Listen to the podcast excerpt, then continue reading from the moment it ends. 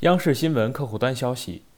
二十三号上午，国务院召开新闻发布会，介绍北京二零二二冬奥会和冬残奥会防疫手册第二版的相关内容。北京冬奥会组委专职副主席、秘书长韩子荣介绍，所有涉奥人员需要在来华至少十四天前完全全程接种疫苗，才可免除集中隔离，进入闭环管理。鉴于当前全球疫情形势的复杂性，我们特别建议所有涉奥人员能够接种新冠疫苗加强针。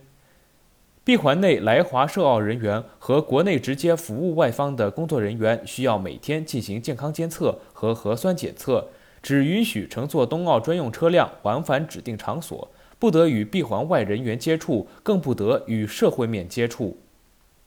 所有来华参加北京冬奥会、冬残奥会的组织均需设置新冠联络官。新冠联络官的职责是与本组织成员保持密切联系，确保相关组织成员了解防疫手册内容，协助其完成来华前各项准备工作，并做好疫情应急处置等沟通协调工作。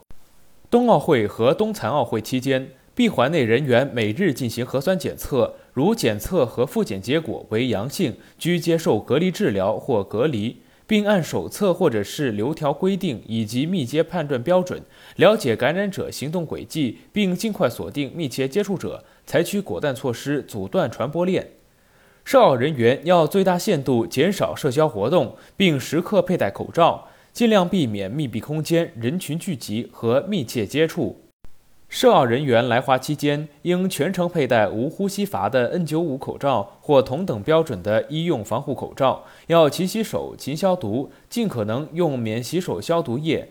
提倡为运动员鼓掌加油，不建议摘口罩唱歌或呐喊。建议尽量避免使用共用物品，或在使用前进行消毒。房间要定期通风，保持室内的空气流通。更多资讯，请关注羊城派。这里是羊城晚报广东头条，我是主播陈子燕。